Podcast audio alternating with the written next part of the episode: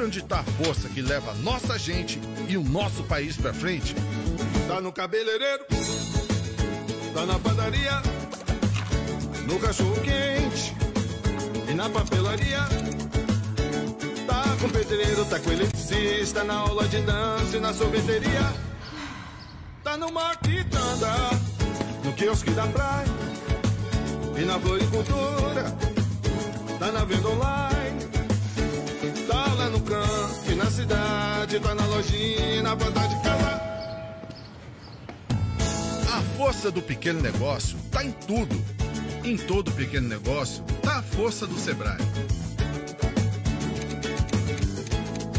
Uma homenagem ao 5 de outubro, Dia das Micro e Pequenas Empresas. Sebrae, a força do empreendedor brasileiro.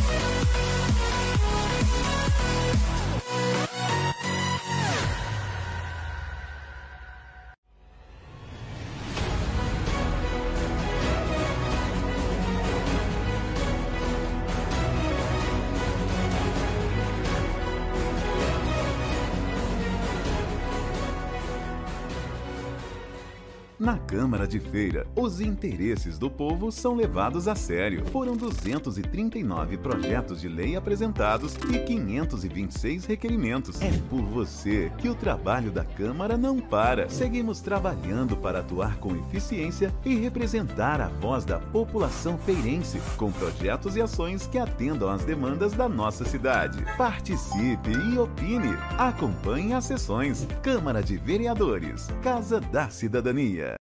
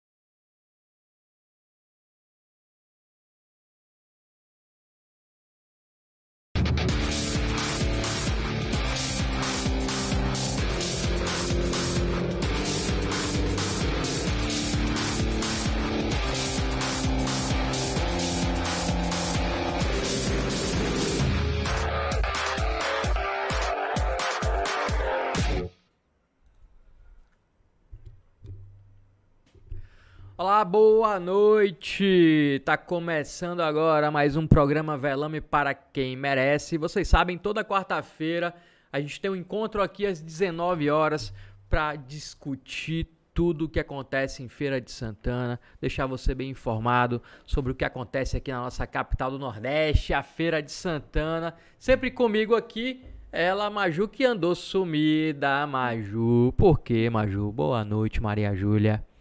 Boa noite, Velame. Boa noite, nosso adorado público de toda quarta-feira. Velame, eu não estava muito bem. Agora eu já melhorei fisicamente, mas psicologicamente você pergunta semana que vem e aí eu espero ter um retorno positivo. Essa Maju é uma figura, viu? Hoje, Maju, o que é que a gente vai fazer nesse programa, Maria Júlia? Explique para o nosso público aí o que é que vai acontecer aqui hoje. Velame, a gente sempre traz tudo com muita criatividade e inovação, não é nenhuma novidade. E hoje nós vamos entrevistar dois deputados eleitos em Feira de Santana. Deputado Ângelo Almeida, que é aliado de Jerônimo, e o deputado Pablo Roberto, aliado de ACM Neto. É isso aí, o assunto vai ser segundo turno das eleições. Vocês já estão vendo o, o Pablo aí na imagem. O Ângelo está chegando. Enquanto isso, a gente vai tocando o programa aqui para fazer essa, esse contraponto aí, né? A gente tem o Pablo aqui, que é o deputado eleito pelo PSDB e é da base do ACM Neto.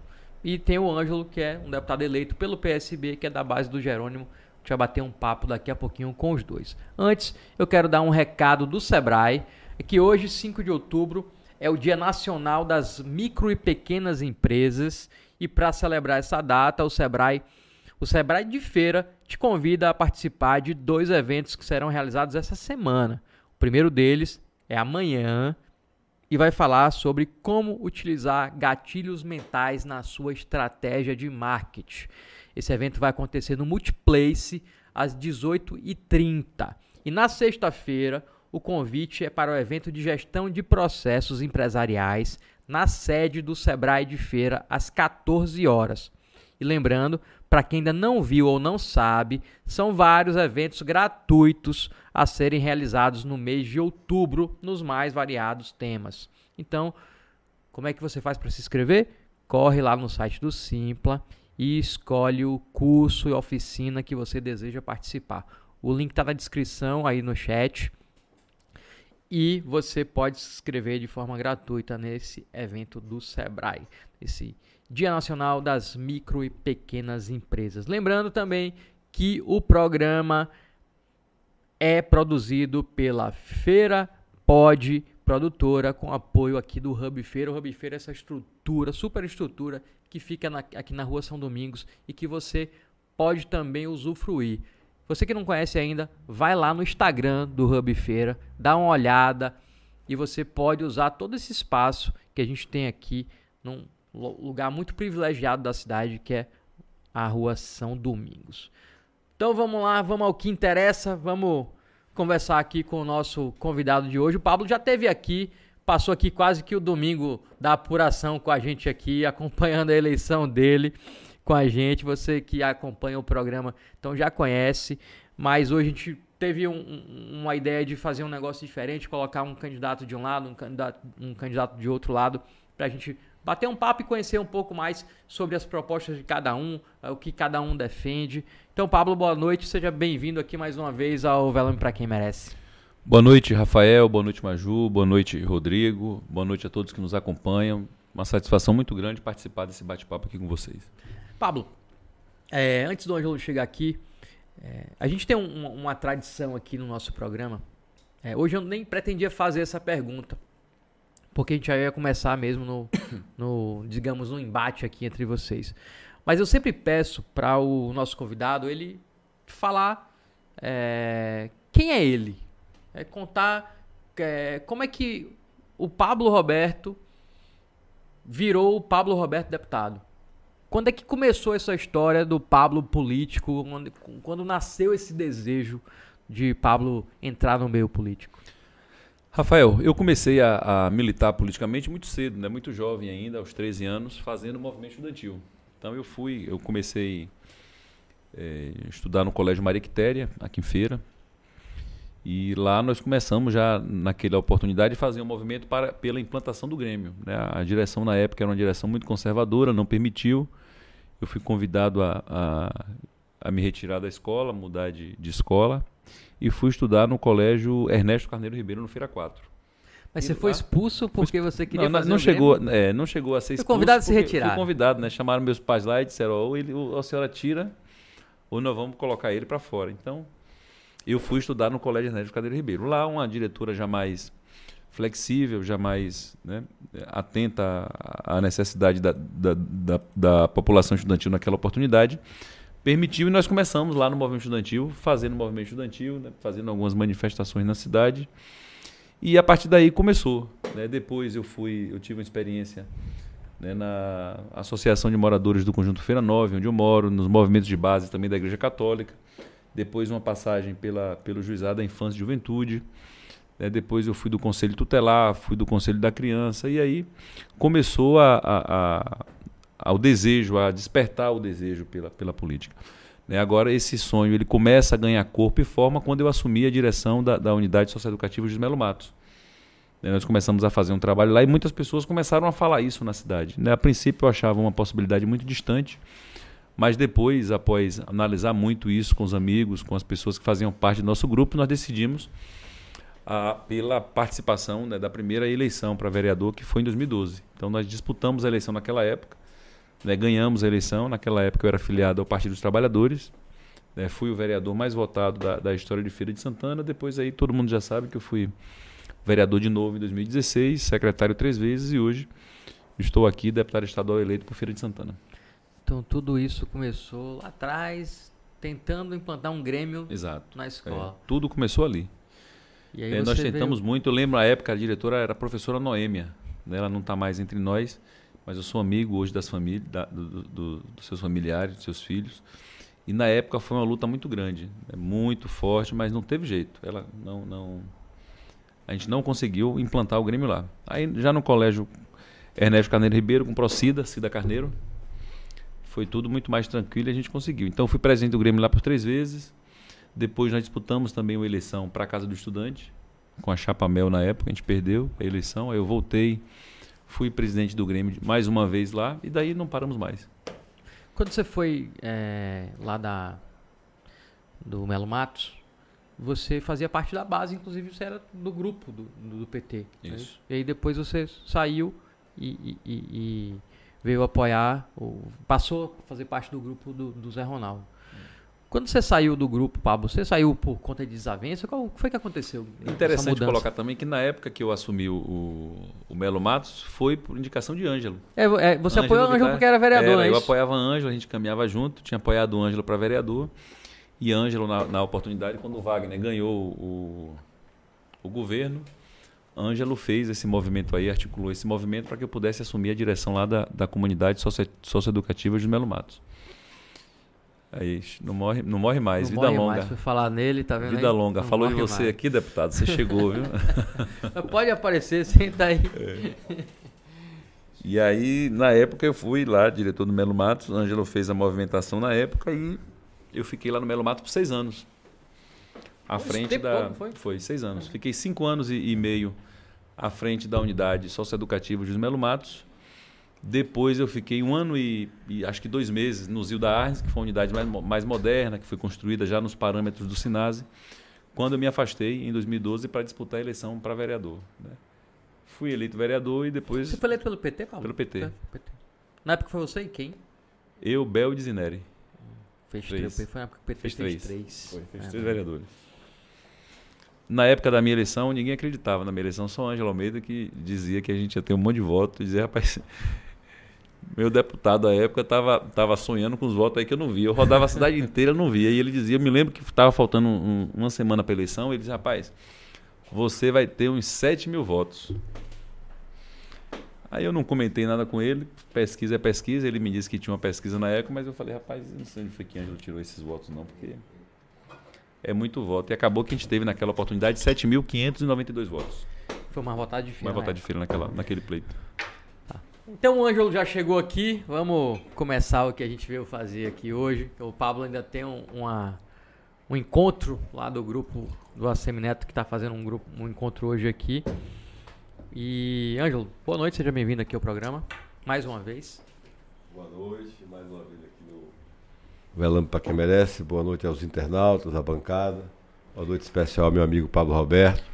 É um prazer enorme estar aqui com ele e poder, depois de tanta jornada que nós enfrentamos, é, ainda que por enquanto como adversário político, mas defendendo né, o que a gente acredita eu sempre fui um, um admirador profundo do, da, da, da forma como o Pablo sabe organizar as pessoas. Eu, eu costumo dizer onde estou, não, não posso, não é porque está na frente dele que eu vou deixar de dizer que para mim é o maior, é o maior organizador né, de, de campanha eleitoral é, no município de Feira. Não foi pelo êxito de 2020, não. Que foi, a gente sabe que como foi importante para a eleição de Colbert naquele segundo turno, mas pelo que ele fez durante toda a construção de processos é, eleitorais que nós participamos juntos desde trás, 2000, lá de 2004, minha primeira campanha de vereador.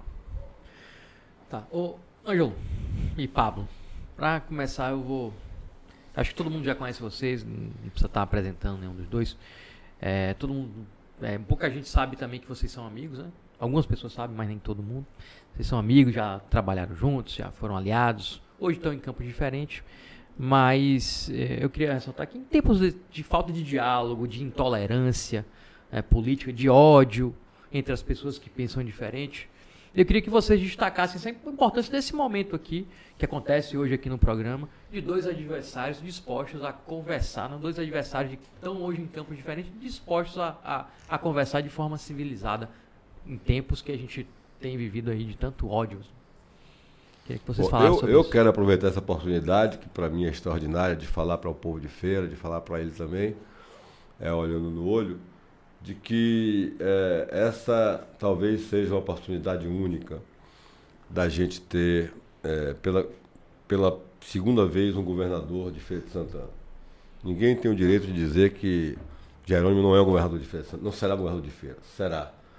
Feira é uma cidade mãe onde da barriga dela saiu eu, saíram outras pessoas, é, milhares e milhares, são 620 mil habitantes, 710 mil habitantes, mas seguramente é, uma boa parte, talvez um, um, um terço até uma metade da uma, par, uma boa parte da nossa população, ela é um, acolhida, foi acolhida por Feira de Santana e se sente. Um deles é você, Rafael, que eu tenho certeza, pela paixão que você tem por feira, pela forma que você defende feira, que você é um filho de feira, um filho adotado, um filho acolhido por feira. E a gente tem 40 anos depois, depois de João Duval, que foi governador, eleito em 82, e ajudou essa cidade, aí você não, não tinha nem nascido ainda. Né? Mas eu vi, eu tenho um pouco mais de experiência, mais de idade do que vocês, sei o quanto foi importante é, Feira ter um governador naquele momento, que deu a ela toda a estrutura né, é, e a dinâmica para que ela se tornasse a metrópole que é, que é hoje, se tornasse essa, essa, cidade, essa cidade polo pujante, polo de serviço, polo de saúde, polo de educação, é, tanto educação é, é técnica como educação superior. E uma cidade que ferve a todo momento. Embora ela seja mal cuidada, ela continua vibrando, ela continua fervendo, continua as pessoas é, sobrevivendo dela. E eu acho que eu faria aqui um apelo, que ele fosse daqui agora para a reunião comunicar de que ele vai seguir com o Jerônimo, como todo ferense, como todo bom ferense deve fazer, que é seguir com o filho da terra para governar o Estado, que isso aí a gente não tem dúvida que vai acontecer. Ei, papo.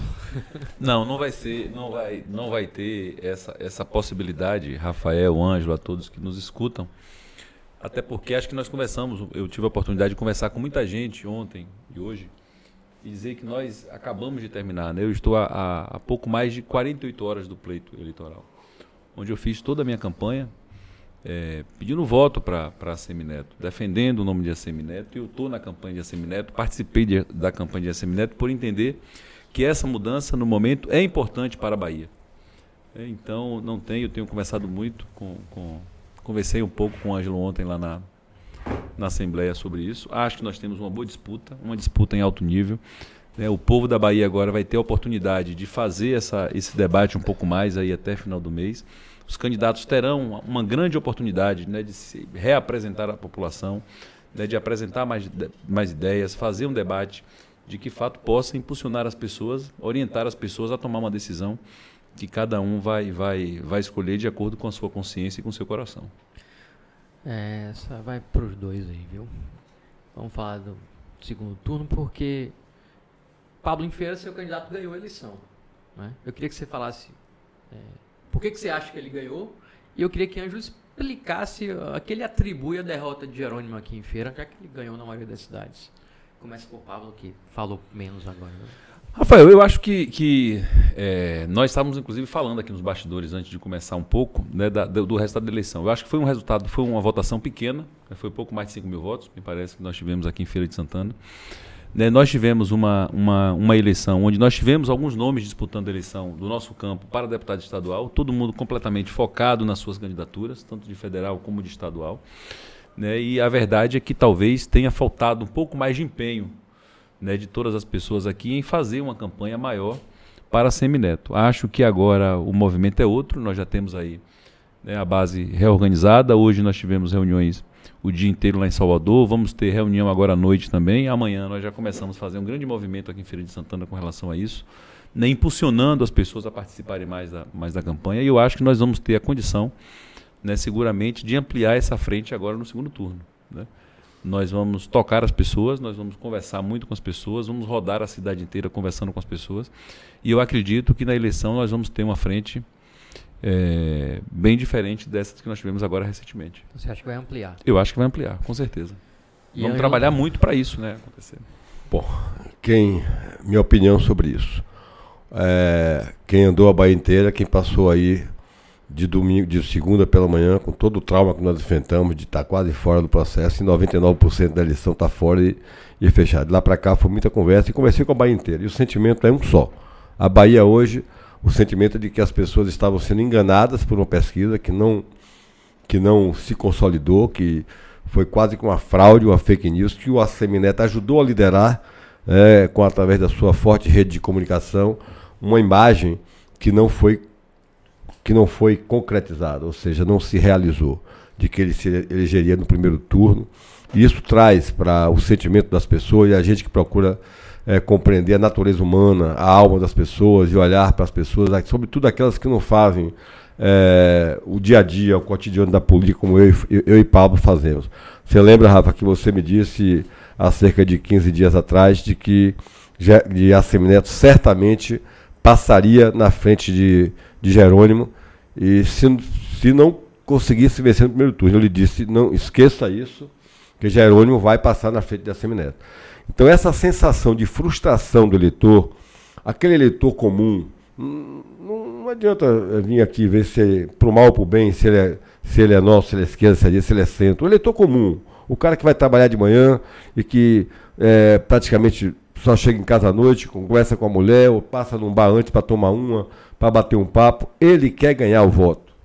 Ele quer sair de casa, e o voto, a eleição, que é essa coisa que vira uma paixão nacional. Ele quer sair de casa segunda-feira, chegar no trabalho e dizer ao colega, ao amigo: Olha, ganhei meu voto. Ele não quer perder o voto. Então, muita, muita gente viu o voto casado Lula, Lula ACM. Eu sou prova disso. Eu fui votar, é, cheguei, na, cheguei cedo para votar, 8 horas da manhã. É, para votar não, eu fui no Gastão para ver os amigos, deixei para votar de tarde, mas cheguei no, no colégio de votação do Gastão. A primeira pessoa que eu encontro é um senhor que esbarra na minha frente, pergunta: Você é Ângelo? Eu falei: Sou. Aí vem cá que eu te mostrar. Aí pegou, tirou um papel do bolso, era um papel da Nota Fácil. Né? No verso da Nota Fácil, de caneta, tinha o voto dele: Lula, é, 13, aí 44, a Semineto 44, aí meu, o meu número, 40 a 100, estou votando no senhor porque fulano pediu. Eu perguntei, mas esse voto... Não, é porque ele vai ganhar. Então, então assim, esse voto vai vir todo. A Bahia toda está falando isso. E é assim, e, e, até os deputados da Bahia de Assemineto, que já estão vindo, e são muitos, eu vim agora do Palácio de Ondino.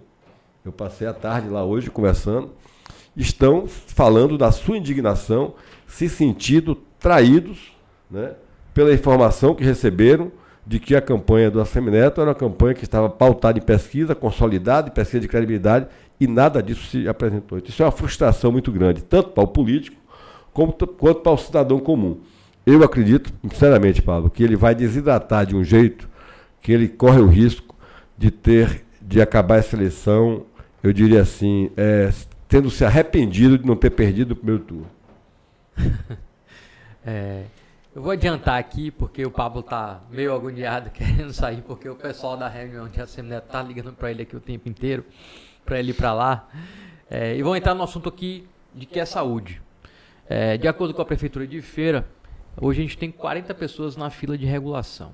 Inclusive tem uma idosa de 92 anos na fila de regulação. Está na fila 10 dias na UPA.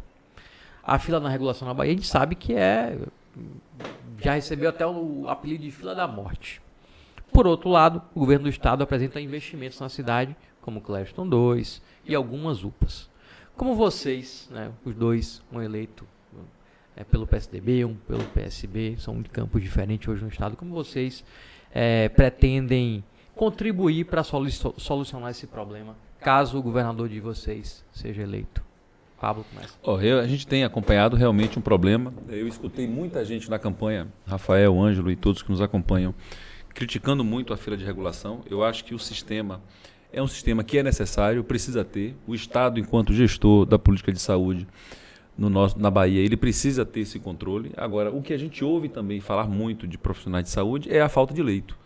Não adianta achar que vai resolver a situação da regulação se você não tiver leito. E hoje, o que a gente escuta, inclusive diariamente na imprensa, é que a grande demora para regular as pessoas é porque não tem leito disponível é, na rede pública de saúde. Então, eu acredito que, que inclusive, isso tem sido pauta. A Semineto tem colocado isso, inclusive, nas entrevistas, nos debates, na, na, na propaganda eleitoral, que vai fazer o enfrentamento a essas questões que acontecem hoje na demora para regular as pessoas, proporcionando, distribuindo mais leitos em todo o estado da Bahia, para que a fila ela possa diminuir é, de forma significativa, atender melhor a população baiana.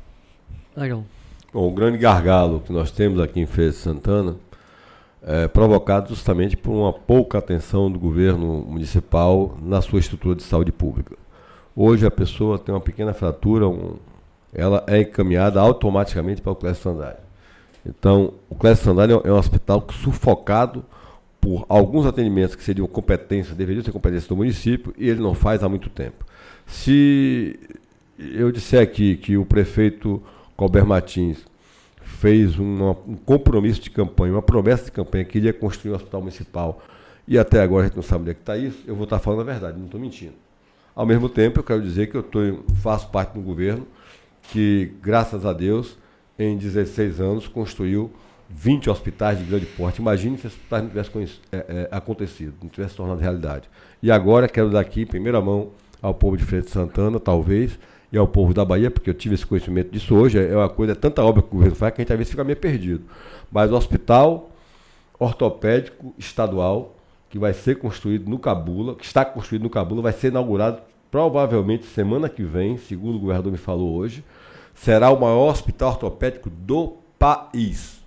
Maior do que ele hoje só existe no Rio de Janeiro, que é um hospital federal. O governador Rui Costa vai entregar ao povo baiano, ouçam bem o que eu estou falando, o maior hospital ortopédico do país. Um hospital que, inclusive, vai passar a ser centro de referência para capacitação e, e, e construção de, de novos profissionais, de, de, de técnicos em saúde, e que vai funcionar num modelo muito parecido com Sara Kubitschek. Portanto, a gente ter em Feira de Santana o complexo que nós temos hoje, que é o maior complexo de educação do estado da Bahia, que é ali o, o Sandade, a Policlínica, o Hospital da Criança, é, a UPA, eu, eu chamo de o maior quadrilátero de saúde do norte e nordeste do país. Vamos ter a oportunidade, com esse hospital agora é, construído, de termos a condição de diminuir essa fila, porque já que o município de Feira não faz o hospital que prometeu que ia fazer, a gente vai ter a oportunidade de uma, uma pessoa que teve um problema de fêmur vai ter um hospital agora. É, e não são poucas pessoas. Né? Acidente de moto aqui em Feira, fim de semana, é uma coisa horrorosa. Então não tem leito que, que, que vá atender uma demanda que a gente tem aqui em feira, porque a gente cai de moto, a gente tomando tiro, a gente cai. Antigamente caía de cavalo, né? Quando era criança. Agora é moto. Cada, é, um se batendo com o outro no meio no meio da rua de Feira de Santana. Então eu estou muito confiante de que esse hospital vai melhorar muito. Né? Já que o governo municipal não cumpre sua promessa, não cumpre o, o, o, pacto que fez com o povo, graças a Deus o governador Ricote vai entregar mais um hospital, o vigésimo hospital, que é esse que vai desafogar muito, com certeza, o Clécio Sandário para a questão de tratar de fratura, fratura de ortopedia, que é um gargalo muito grande no Clécio. Tem outro assunto que, principalmente as pessoas de feira falam muito, que é o centro de convenções. Virou um elefante branco, tem muito dinheiro público ali desperdiçado. E a gente não sabe de quem é a culpa, porque o Souto começou Aí não terminou, veio aí governo Wagner, governo Rui e ninguém nunca resolveu esse problema, esse equipamento que é tão importante aqui para nossa cidade, que é um forte polo comercial. Diante desse problema no centro de convenções, vocês dois, né, caso é, o governador, o Assemineto ou o Jerônimo se elejam aí, cada um aí com seu governador, vão tentar resolver esse problema? Vocês acham que é importante resolver esse problema? Finalmente resolver esse problema? Eu acho que é importante, na verdade, e, e não é só o, o, o, centro o centro de convenções. Nós temos outros problemas também que precisam ser concluídos aqui em feira, como por exemplo a lagoa aqui do Jacaré, conhecida por todo mundo, né, que ainda não terminou. É muita reclamação quando você anda ali, sobretudo quem mora naquela região do fundo ali da Rocinha. Né, nós temos o Centro de Cultura Amélia Morim, que, já, que foi durante muitos e muitos anos um polo cultural muito forte aqui na cidade e que a cada dia ele vem definhando né, sem nenhum tipo de política consolidada para voltar, fazendo que aquele espaço seja um espaço de fomento da cultura, né, e tantas outras questões. Claro que é, nós temos compromisso com isso, nós estamos cobrando muito há muito tempo. Infelizmente, até aqui, mesmo é, após 16 anos de muita cobrança com relação ao centro de convenções, o fato concreto é que não houve nenhuma resposta né, por parte do governo do Estado para a conclusão daquela obra. Então, eu acredito que, que é um momento oportuno também, inclusive do, do candidato é, do Partido dos Trabalhadores, falar sobre isso também. Né, que até agora eu não assisti, não vi em nenhum momento ele, ele se comprometer com essas obras que estão inacabadas aqui em Feira de Santana. Bom, é, essa pergunta para mim é muito interessante, porque eu passei a tarde conversando com o Jerônimo e com o Rui sobre isso. Né? Os problemas que Feira precisa é, enfrentar que ainda não foram resolvidos. E fomos além. Uma delas é o saneamento básico da bacia da bacia do, do Pujuca e a intervenção é, importante que precisa ser feita no saneamento básico ali da, da, da, do entorno da Baraúna, da Galileia, porque é um horror que acontece aqui em Feira quando chove, o governo não toma, não, não toma providência. É, sobre essa questão que você fala do centro de convenções, aí foi, infelizmente, Feira travou né, porque é, quando o grupo de Zé Ronaldo perde o governo, o grupo do Carlista perde o governo em 2006, eles achavam que ia voltar logo, que o PT ia ser um desastre, que ia governar mal, que o povo não ia. E ficaram travando o diálogo com o governo do Estado.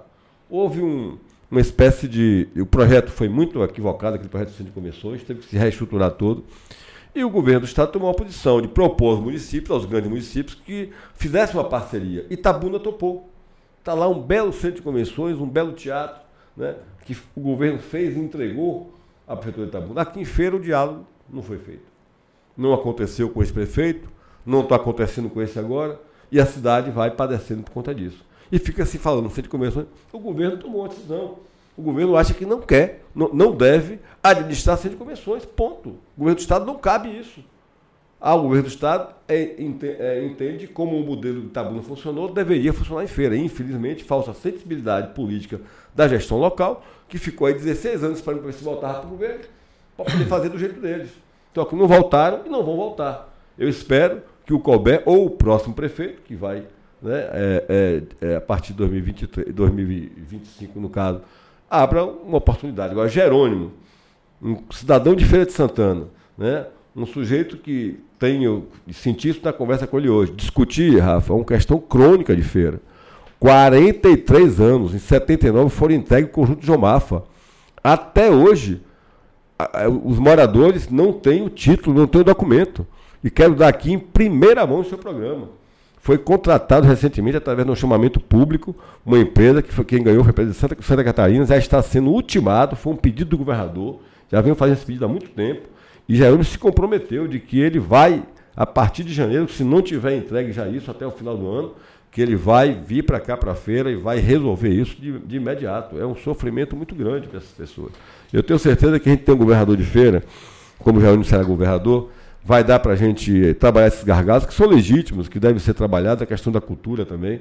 O centro de convenções, por exemplo, eu particularmente estou sugerindo que seja feito ali um grande centro de artesanato, né? Que ali é o portal da cidade, a gente entra, as pessoas chegam na cidade por ali.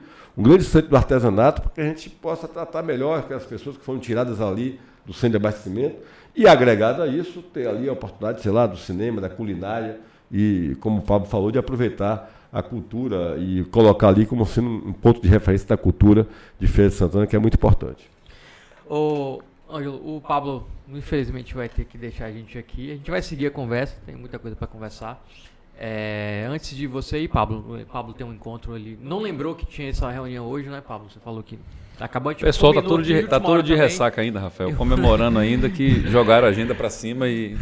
Mas eu quero dizer, Rafa, assim, Pablo tá saindo, dizer, Pablo, que tenha certeza que você me conhece, sabe do meu altruísmo, da minha forma de conduzir, a política é a minha vida também e que nós vamos fazer uma boa parceria para a Feira de Santana. Independente de que lado nós estejamos, independente do lado que nós estejamos, nós vamos trabalhar dialogando sobre feira, buscando encontrar é, os meios de abrir portas e janelas e gavetas para a gente destravar o que seja necessário para cuidar, tanto com o Jerônimo Governador ou o outro lado ganhando. Eu Paulo, tenho só... antes, antes de você, só que como eu vou fazer essa, essa para Ângelo depois, eu queria que você defendesse aí por que a Semineto para governador? Mas ó, eu defendo, Rafael, que seja a Semineto governador por tudo isso, uma parte significativa de tudo isso que nós falamos. Eu acho que é muito fácil, e aí Ângelo sabe também do respeito, da admiração que eu tenho por ele, mas o povo de Feira de Santana e da Bahia não vai acreditar nessas promessas faltando 20 e poucos dias para a eleição. Né, nós temos um fato concreto, não é, é, empurrar a responsabilidade do centro de convenções. Se a Prefeitura de Feira de Santana não quis, por algum motivo, por algumas razões, fazer, eu acho que o governo do Estado tinha que ter tomado um posicionamento né, e ter concluído o centro de convenções. Afinal de contas, o Estado começou. Né, a obra da Lagoa, esse assunto que nós falamos aqui também da escritura das casas do Jomafo, que não é só Jomafo, nós temos Cidade Nova ainda, uma parte dela que não tem, né, outras localidades também. Então, eu acho que é, o governo ele tem 16 anos de gestão. Né, completando aí. Então eu acho que, que o povo de feira o, e o povo da Bahia, eles não querem mais aguardar isso. E por isso eu tenho a mais pura e absoluta certeza de que nós faremos a mudança agora, a Semineto vai se eleger governador, e eu tenho certeza que depois do, do, do, do segundo turno, nós estaremos aqui juntos em outro momento como esse, organizado aqui por vocês, conversando sobre o futuro, Ângelo, levando essas pautas que Feira de Santana e que eu, assim como você, tanto defende e quer vê-las acontecer ao nosso próximo governador, a Semineto. Então é isso aí. Enquanto a Maju lê uns comentários aí, Maju vai lendo os comentários aí, a gente vai trocar aqui para Pablo poder passar aqui. E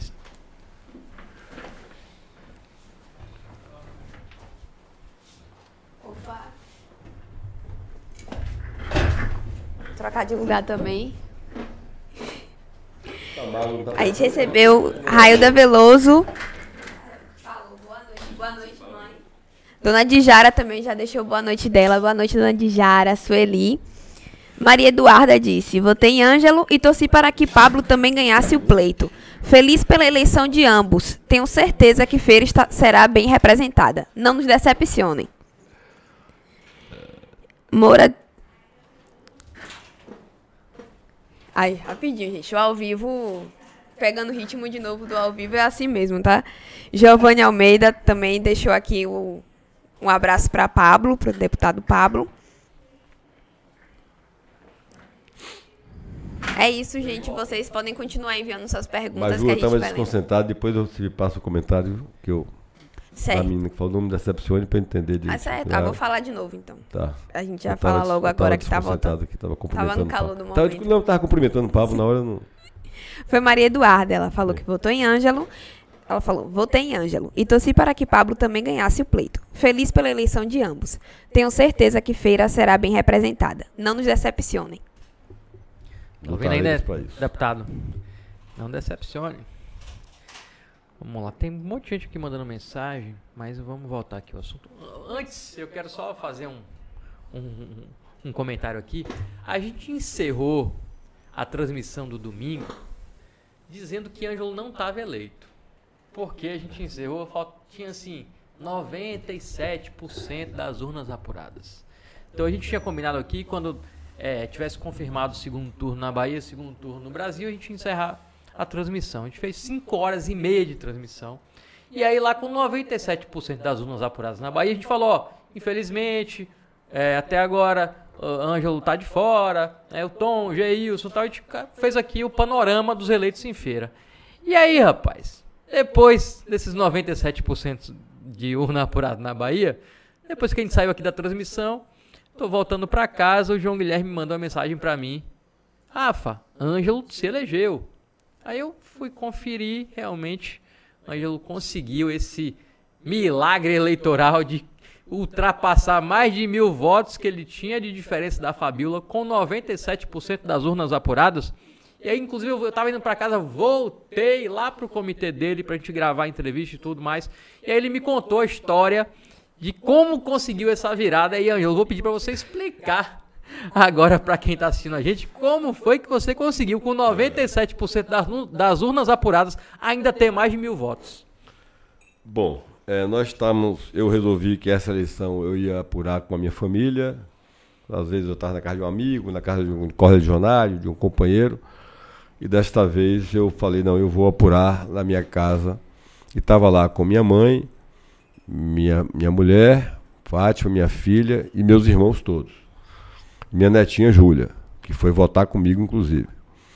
E aí, quando deu esses 97%, a gente vinha ali com o PSB fazendo três deputados, com 70% caiu uma vaga, e eu aí eu era o segundo, estava com a frente de 3 mil votos quase de Fabiola, 1.500 para 2 mil votos por aí.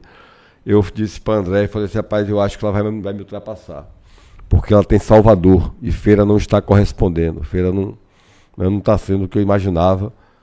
E eu acho que ela vai me ultrapassar. E ficou aquele clima duro tal, e muita começou a ficar aquela angústia, e aí realmente, aos 90% da urna apurada, ela me ultrapassou e botou a frente grande. Quando chegou em 97, deve ter sido nesse momento aí, ela já ia com 1.700 votos na minha frente. André levantou e disse: Ó, aqui agora só um milagre. Nesta hora, eu fiquei preocupado com, como sempre, porque já passei por isso, e eu ficava imaginando: meu Deus, é, passei a vida toda ouvindo aquela frase de que o raio não cai duas vezes no mesmo lugar, e parece que vai cair duas vezes no mesmo lugar esse ano. Eu aí tive o cuidado de tomar um banho, porque né, tomei um banho e botei uma camisa e me preparei.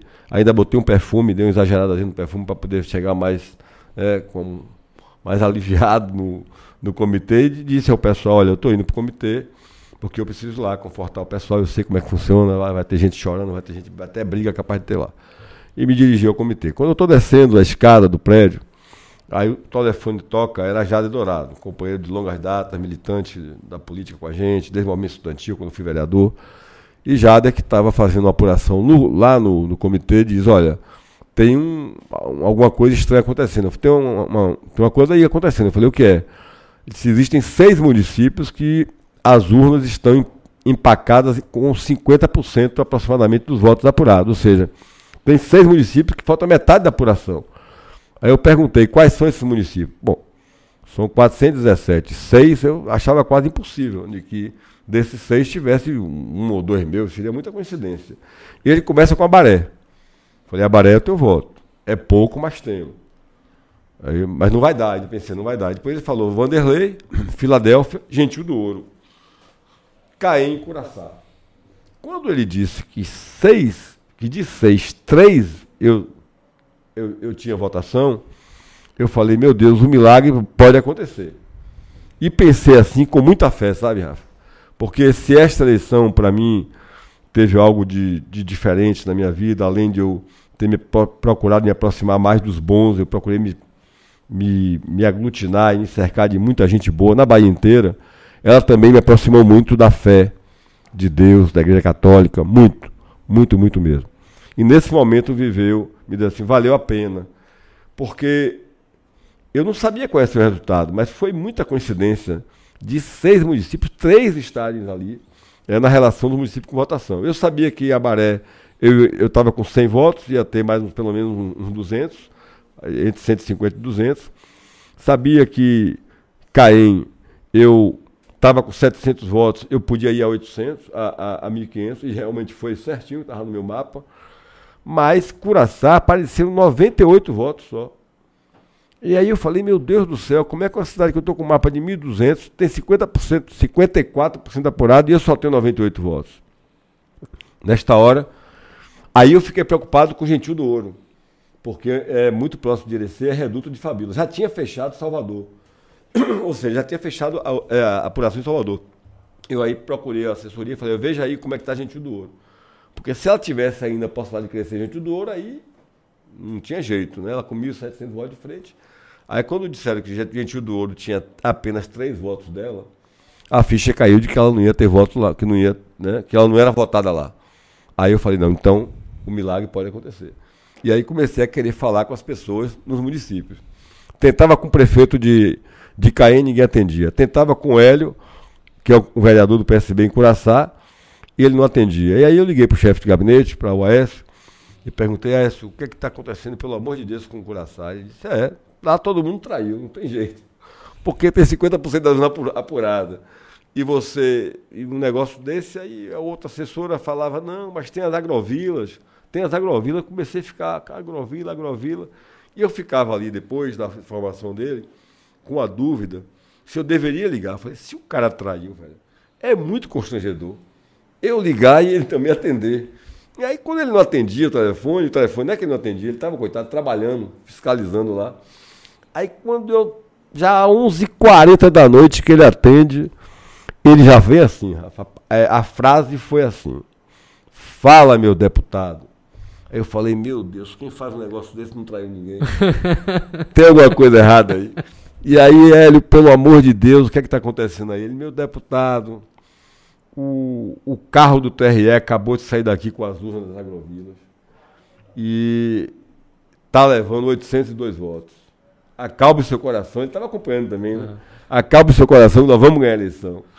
Mas tem mais, o carro vai passar ainda lá em Pedra Branca, que lá já tinha 202 votos, deve ter crescido mais alguma coisa. Vai passar nas fazendas e vai chegar lá é, em Curaçá, no fórum, por volta de meia-noite e meia, é, uma hora da manhã. Eu aí voltei para casa, quando ele falou isso, aquela, aquela alegria que tomou, eu voltei para casa, mas aquele negócio. É, é, que picado de cobra tem medo até de minhoca, né? Eu voltei para casa, quando eu cheguei em casa que abri a porta, não tinha mais ninguém, meus irmãos estavam tudo embora. Eles, eles não tinham, eu, eu fiquei no, na guarita, na guarita não, no, eu fiquei no na recepção lá do, do, da área de serviço, de, de lazer do, do, do, prédio, e eles saíram que eu nem vi. Eu nem vi, nem eles me viram lá também. Eles pensavam talvez que eu já estivesse lá no comitê. E eu tinha ficado lá no, no quiosque, é o nome lá. Aí quando eu liguei, eu cheguei, estava minha mãe, minha filha e minha esposa, né? E aí eu disse, ó oh, mãe, minha mãe é muito católica, né? Todo mundo sabia, minha mãe é muito católica mesmo. Eu disse, mãe, o milagre vai acontecer. Aí como assim, como assim? Aí eu comecei a contar. Quando eu comecei a contar, minha filha atualizou. Quando atua... nesse momento que atualizou, eu já passei na frente, né? E ela aí foi aquela emoção muito grande e tal. E eu e minha mãe e minha filha sozinha, minha mulher. Eu aí saí para o comitê e o mais interessante é que assim, a gente, eu tive que ligar, eu só consegui falar com ele hoje.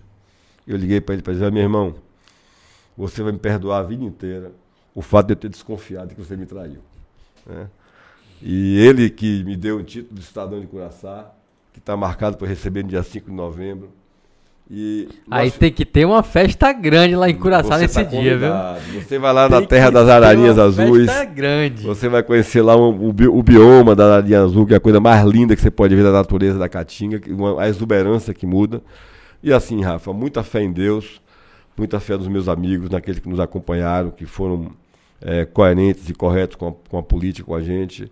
Você sabe que assim, eu digo isso porque eu tenho muito carinho muito grande por Fabiola. É uma guerreira. Eu sinto muito ela ter sido, né, ela ter ficado de fora, que é uma grande deputada, uma médica.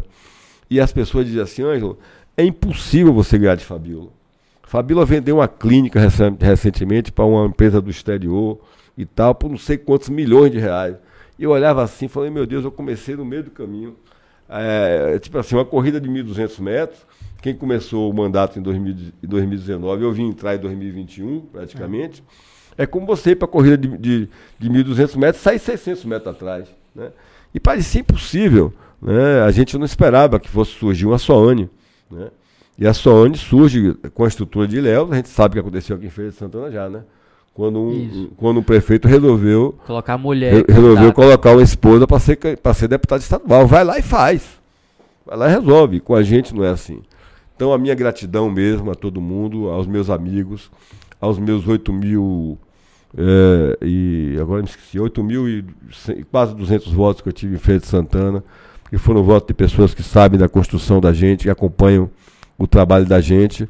Mas foi uma emoção que eu, sinceramente, é a democracia, a política que a gente ama, que a gente é apaixonado, mas sinceramente eu não espero, eu espero não poder passar, porque eu olhava para minha família, para os meus amigos, eu pensava, meu Deus, novamente, um, um mandou lá de, de queimada, meu amigo, diga que é mentira isso, quatro anos, a mesma, quatro anos depois, a mesma coisa, vai acontecer a mesma coisa. Então, assim, são cenários como esse que eu digo, o que não mata fortalece. É, eu saio muito mais fortalecido, porque a Bahia inteira, que conhece como a gente trabalha, como a gente se dedica, como a gente corre atrás, como a gente é correto com as coisas, vibraram. Eu fiquei muito feliz, embora a família tenha perdido, porque eu fui do PT. Né? Dez anos, sou muito respeitado no PT.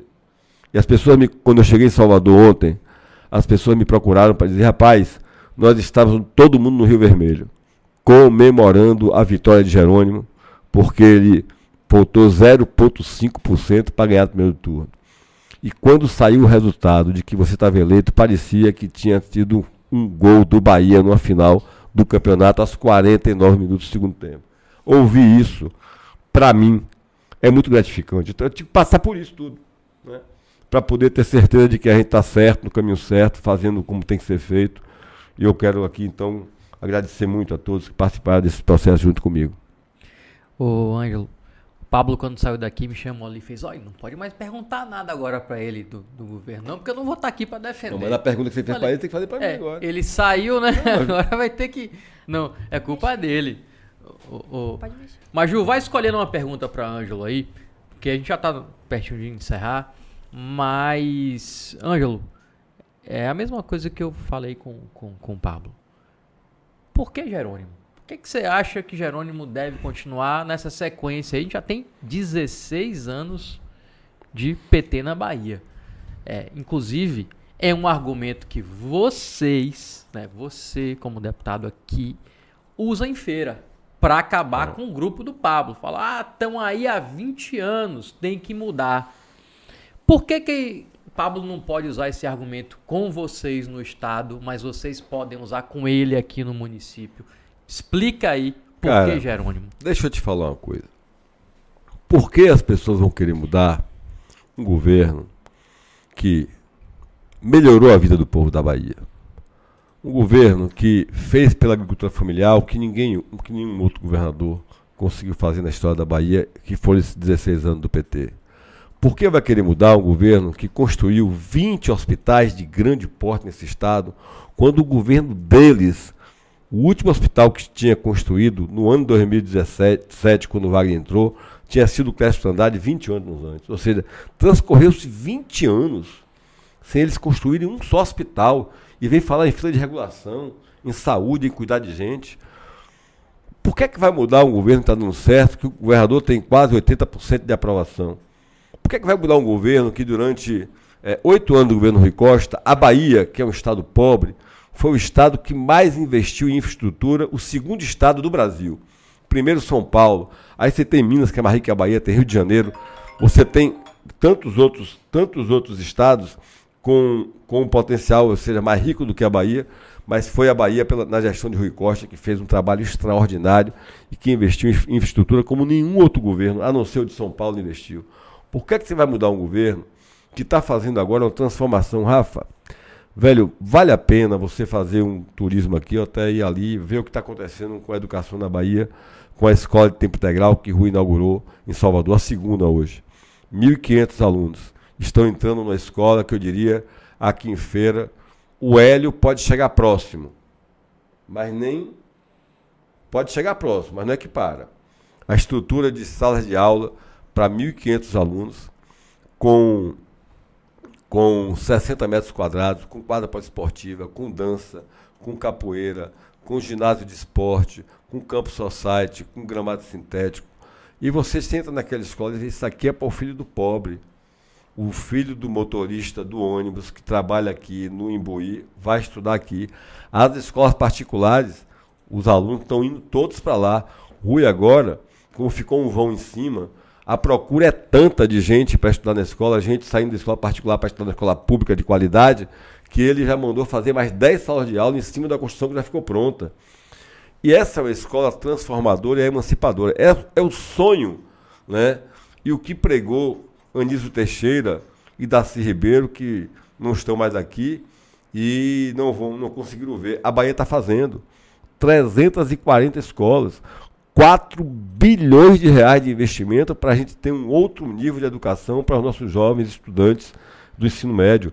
E o interessante disso é que quando o governo do estado bota uma escola dessa, o governo municipal vai ter que tomar vergonha e seguir um padrão parecido, melhorar, para a gente não estar tá vendo em governo municipal essas escolas parecendo pardieros para receber criança.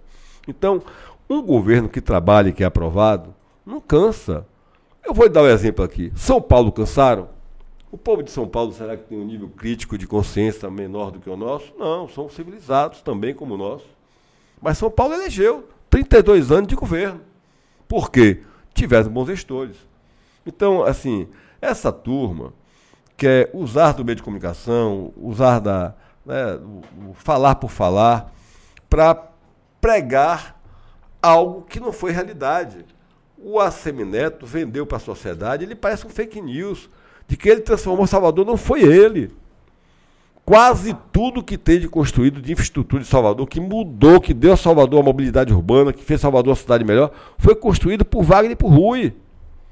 E ele habilmente, né, porque as pessoas estão trabalhando, não estão acompanhando as coisas, mas ele, ele, passa aquela impressão de que foi ele que melhorou a vida de Salvador. Não foi. O que existe em Salvador é um concluio entre ele e um grupo de pessoas né, que ficam ricos, absurdamente ricos, de hora para outra. Ninguém viu isso no governo de Wagner, ninguém viu isso no governo de Rui. Eu vivo isso aqui, eu vivo com o PT, eu fui 10 anos lá, ninguém vê. Fortunas exacerbadas surgindo de hora para outra. Um bocado de playboy ficando rico. É isso que a Bahia quer? Não é? é um verdadeiro assalto à mão armada ao povo em Salvador, como já foi também na Bahia de antigamente. Então, assim, eu tenho certeza de que o que está dando certo não muda. O povo não quer mudar. E agora, é, não sei o que estão pensando, como é que vai fazer o, Lula com é, essa votação extraordinária na Bahia. O povo foi enganado de que ele elegeu no primeiro turno, que uh, os números diziam que foi tudo, foi um engano, foi uma fraude ali. Né? Ali houve fraude. Você fala de pesquisa, né? Bom, de pesquisa. pesquisa. Aí induz as pessoas a achar que ele ia ganhar, a pessoa vai dar aquele é, o que chama tecnicamente de voto útil, né? O voto útil nada mais é do que o cidadão comum dizendo, pô, eu não quero perder meu voto. Tem gente que não quer perder o voto. Mas não é pouca gente, é uma boa parte da população que tem, que quer chegar é, em casa, quando a, de noite de dormir a mulher, ganhei meu voto, no dia de manhã, dizer ao amigo, meio-dia no almoço, à noite de tomar a cachaçinha dele, dizer, ó, oh, ganhei meu voto. E tem orgulho e tem horror perder o voto. Tem gente que tem horror perder o voto. Então isso agora mudou. Porque vai ganhar o voto quem votar Jerônimo. E eu quero dizer a você aqui, para os seus internautas, anotem aí, ele vai enxugar de um jeito que vai se arrepender de não ter perdido a eleição no primeiro turno. Essa eu quero ver, viu? Para encerrar, Maju, tem uma pergunta aí. Vamos fazer essa pergunta antes de encerrar pra gente não dizer que nossa galera que tá aí assistindo não participou, né? Sim. Hoje foi meio atrapalhado aqui, meu correria, mas tá dando tudo certo. Vai lá, Maju, pergunta ao Ângelo aí. Depois eu faço essa pra Pablo. Ah, tá certo. Ó, mas antes, Rafa, eu vou falar pra Pablo não ficar com ciúmes, né? Você já falou quando ele saiu, não era pra fazer nenhuma outra pergunta assim. Então, eu vou deixar aqui um comentário parecido com o de Maria Eduarda, que é o de Fred Abril. Conheço o Ângelo e sei do potencial dele à frente da política fará um excelente trabalho para a Bahia e para a feira, juntamente com o meu deputado Pablo Roberto e os demais eleitos. Obrigado, Fred. Um beijo grande para você, amigo. Aí o pessoal gosta de Pablo e votou em Ângelo. O pessoal gosta de Ângelo e votou, em Pablo. Em tá vendo aí? Tá, o negócio tá, é tá equilibrado. Tá equilibrado. a pergunta é de Railda Veloso. E sobre o aeroporto de feira, compete a quem? Por que, que esse aeroporto não sai, Ângelo? O aeroporto já está, inclusive, é, assim como quase todos os aeroportos brasileiros estão sendo entregues à iniciativa privada. Parabenizar o meu amigo Walter da FAT, que já assumiu o aeroporto, né, que está fazendo uma grande transformação lá. Há agora um problema de regulação fundiária, que é de indenização de algumas áreas, e há uma espécie de um litígio, não é litígio, de um, de um ruído no acordo pra, sobre o valor do, dos imóveis a serem, a ser, dos, dos terrenos, no caso, né, a serem desapropriados e pagos. Isso vai sair. Agora, é claro, né? Quem construiu o aeroporto de feira? João Duval, governador da Bahia. Quem vai fazer o aeroporto de feira ser o que a gente quer e o que o feira merece? Jerônimo, governador da Bahia, que também é feirense. Natural, pode ter fé que vai sair. Eu vou ser deputado próximo do governador. Olha, lembrando que Eu você tenho tá certeza. falando que Jerônimo é feirense, mas ele não é feirense, não. Ele, ele, ele mora em feira. Aí eu vou eu até entrar- considero ele feirense também, porque claro. feirense assim, morador de feira, cara que tem a vida em Zé feira. Ronaldo é mas- feirense? Mas Não. ele nasceu... Zé Falcão é referência? Não. É, olha, gente, porque as pessoas não conhecem. Eu- essa semana uma pessoa veio dizer, ah, mas eu não conheço. Vai conhecer. Mas já que eu tenho a oportunidade de dizer aqui, Rafa, eu tenho um, um profundo respeito e admiração pela figura do Jerônimo, e não é de agora. Jerônimo não me pediu segredo. Em 2014, ele veio para coordenar a campanha de Rui Costa. Ele estava em Brasília, porque foi convocado para trabalhar no governo de Dilma, né, como secretário executivo do Ministério do Desenvolvimento Agrário. Cuidou da política agrária do Brasil inteiro, no Ministério, durante quatro anos. Próximo ao, à eleição, ele vem coordenar. E, para minha surpresa, agradável, ele me liga, eh, faltando mais ou menos uns cinco dias para a eleição, e disse: Amigo, estou muito feliz. Eu falei: Por que foi que aconteceu? Disse, Olha, estou aqui, o, o meu filho é o primeiro voto dele. E me importa saber. Ele está me dizendo que vai votar em você. Eu estou muito feliz com isso, tal, porque ele conheço também tal. Então eu tenho essa relação de, confiança. E quero dizer a você, internauta, a vocês que estão me ouvindo. Jerônimo é um, é um, é um cidadão de, que eh, reporta para gente uma história de muita superação de vida. Nasceu eh, numa casa de um vaqueiro, o pai, a mãe uma costureira, que ele, a, caçula de uma família de cinco irmãs, uma das irmãs morreu e, e eles atravessavam o Rio de Contas todo dia de manhã na canoa. Do outro lado tinha um- uma carroça, ele subiu na carroça e ia estudar em Jequié. Até os 12 anos de idade. Ele conta o seguinte, que a casa que ele morava com o pai e a mãe até aí não tinha energia, gente. Não tinha luz. Não tinha água tratada. Ele foi morar numa casa, porque as irmãs foram na frente, ele foi o quarto a chegar. E a casa era uma senhora amiga da família, do da mãe dele, e que eh, cedeu lá para eles morarem, acolheu eles, fez esse acolhimento, eles são muito gratos a ela. Mas eles não foram morar dentro da casa, não, Maju. Era no, quintal, era no quintal da casa, num quartinho no quintal da casa. Então se dedicou aos estudos, né, ali com as irmãs, e passou na Universidade Federal de Agronomia, né? E foi morar aqui na residência universitária de Cruz das Almas, que você conhece bem, você é de lá. né, nasceu lá também, é oferense, mas que nasceu lá. Não, nasci lá, não. Nasceu em Sapé-Sul. Nasci em Salvador. Ah, foi em Salvador? É, pensei que tinha sido lá. Família Mas- Cruz e Sapé. É, aí, ele é tão importante que o cara nasce em Salvador e mora em feira, se apaixona por feira. né? É um caso de paixão de Rafael com feira. Então, assim, aí ele vai e, e- e nessa essa superação ele, logo que se forma, conhece Tatiana Veloso, a esposa dele, que é ferense, na universidade, né? lá no, na, na Faculdade de Agronomia, e vem morar em feira, faz um, logo um, um concurso e passa no concurso para ser professor da UFS. Quando chega aqui, podia ser professor, mas ele se envolve com o MOC, que é o Movimento de Organização Comunitária, né? ele que veio, veio também no movimento das igrejas católicas, é eclesiástico de base e tal. Então é uma figura extraordinária. é um- é- o, o, o, o Rui e o Wagner não iam escolher algo que não fosse provavelmente melhor que ele. Jerônimo será melhor que Rui e Wagner, pela história dele também. Então escolheram o que o PT e o que nós na Bahia tínhamos de melhor. Podem ter certeza disso. Estou falando aqui porque conheço a história, conheço a dedicação e a forma de trabalhar e a dinâmica de trabalhar. Quando o Rui criou, quando ele, quando ele chegou na educação, que apresentou o modelo de escola que, gost, que ele gostaria de ver que Rui deveria im- implementar na Bahia, Rui se encantou com o projeto. Ele se empenhou tanto que ele começou a ir para para os municípios, é, ver o terreno, escolher o terreno, conversar com o prefeito, conversar. E aí, parece que foi uma coisa programada, mas não foi. O que é que acontecia, Rafa? É, ele chegava com toda a educação, com o jeito dele, muito né, jeitoso, e eh, Rui ia fazer um- uma, uma ordem de serviço para construir uma escola dessa. Olha que foram 240 escolas que estão sendo construídas na Bahia. 240 escolas ao mesmo tempo, o mesmo tipo de escola de tempo integral. 4 bilhões de reais de investimento. Mas o secretário ia na frente para saber como é que estava. Ele ia tomar café na casa do prefeito, almoçar ou jantar. E aí, é, a- a- o jeito dele é, é tão leve que ele teve uma grande vantagem. Quando os prefeitos que estavam acreditando na pesquisa, que o, que o grupo de Assembleia estava soltando aí, essas pesquisadinhas fajutas, muitos prefeitos queriam pular. E as mulheres pegavam o prefeito, o marido e diziam, não, Jerônimo você não vai trair não. Você vê, tá entendeu?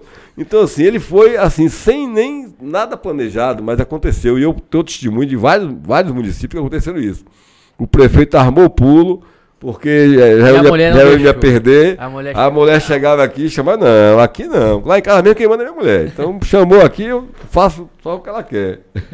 Inclusive, eu vou registrar aqui que a gente, nesse período, a gente convidou todos os candidatos ao governo da Bahia para vir aqui conversar também. A gente recebeu aqui o Giovanni D'Amico, foi o único que veio, e o Jerônimo ele marcou. Ele vinha para cá, tava tudo certo, tudo ajeitado, o dia tudo certinho. No dia eu é que tive que desmarcar, mas o Jerônimo aceitou vir e ia sentar aqui para conversar com a gente. O Atento. Assemineto nem respondeu, viu? Vou logo Vamos avisando. tentar. Roma Foi bom você me falar isso, moral, não. Mas o vou Jerônimo foi falha minha, não foi falha dele. Ele estava combinado de sentar aqui para Se conversar tivesse com a me gente. dito ontem, tinha resolvido isso hoje. Passei a tarde com ruim. na- Não, mas eu de tenho, eu tô conversando com o pessoal lá, é porque a É. agenda dele é complicada, né, pra, É. pra bater certinho aqui com a gente, mas eu até falei com ele, se tiver qualquer dia a gente marca, até me- faz mesmo que seja gravado. É, só pra é, a galera entender aí, ó, hoje a gente trouxe aqui o Ângelo e o Pablo, é, o Pablo teve que sair mais cedo, mas a gente trouxe o Ângelo e o Pablo. Semana que vem a gente vai trazer o prefeito de São Gonçalo dos Campos, Tarcísio, que apoia a Semineto, e o prefeito de Anguera, o Mauro Vieira, que apoia Jerônimo. Então a gente vai seguir fazendo esse tipo de programa aqui até é, o doi- o- a eleição, no dia 30, 30 de outubro, a 30 eleição, não? 30 de 30 de outubro, o segundo turno, para ir discutindo a Bahia aí sobre perspectivas diferentes. O prefeito que acredita que o melhor para a Bahia é o Assemineto, que é o Tarcísio, e o, o Mauro Vieira, que é o prefeito que acredita que o melhor para Bahia é o Jerônimo. E a gente vai ouvir e entender como é que funciona aí a cabeça dos prefeitos, como é que eles pensam e como é que eles escolhem os candidatos dele. Então, semana que vem, aqui nesse mesmo horário, 19 horas, quarta-feira, Mauro Vieira, prefeito de Anguera, Tarcísio Pedreira, prefeito de São Gonçalo dos Campos, aqui debatendo eleição do segundo turno. Ângelo, obrigado pela sua participação aqui no programa. Você é a pessoa que mais veio aqui até agora, viu? Veio uma vez, veio no- na eleição e agora é a terceira vez. Já bateu eu o recorde eu do sou um VPQM. privilegiado, porque eu sempre fui um, um, um- fã, um admirador é, do seu trabalho, da sua capacidade de trabalhar, e, e talvez isso seja tenha levado a essa situação. Mas, Rafa, eu quero aproveitar para agradecer a Maju a oportunidade de mais uma vez de estar aqui junto com ela, com a equipe, é, mandar um abraço para todos os eleitores, todo o povo de Feira de Santana.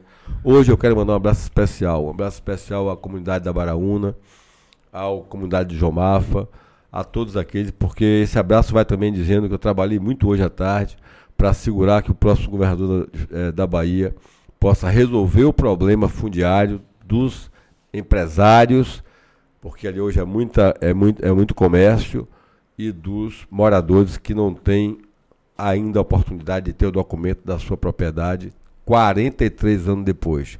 Vai ser resolvido. Eu não toquei nesse assunto na campanha. Você sabe que eu, através até de um, do primo seu, né, do Pablo, advogado, Tadeu? em do- Tadeu, de 2018, tive, do- tive lá, 2018, foi 2014, na, naquela eleição. Não toquei, não fui lá para não parecer oportunismo. Mas agora que eu fui eleito deputado por feira, com a força que a gente tem hoje, graças a Deus, e a experiência, eu estou dizendo a vocês que eu vou, nós vamos resolver esse problema junto com o governo do Estado. Tenho a palavra do governador Ricosta, tenho a palavra do, do próximo governador Jerônimo. E no mais é dizer a Baraúna que eu me comprometi com eles e nós vamos lutar muito para tirar a Baraúna daquele sufoco quando chove, das águas entrando nas casas e, e causando tanto desconforto às famílias, mal-estar e, e isso, aquilo angustia muita gente. Vai ser resolvido com fé em Deus e com luta política. Obrigado pela oportunidade a todos os internautas do Velame, para quem merece e até a próxima. É isso aí, Maju se despeça dos seus milhares de fãs que estavam com saudade de você que não veio na eleição. O pessoal todo perguntando, cadê a Maju? Cadê a Maju? Aqui é a Maju. Oi, gente, eu tava ruimzinha. Tava ruimzinha, tive uma crise Tava de gastrite. dodói. Mas agora já tô 80%. Já voltei e pra semana, como o Rafael falou, a gente tem encontro marcado até quarta-feira às 7 horas. Beijinhos. É isso aí. Valeu, boa noite pra quem merece. Até quarta-feira que vem, 19 horas aqui no Hub Feira, junto com a gente.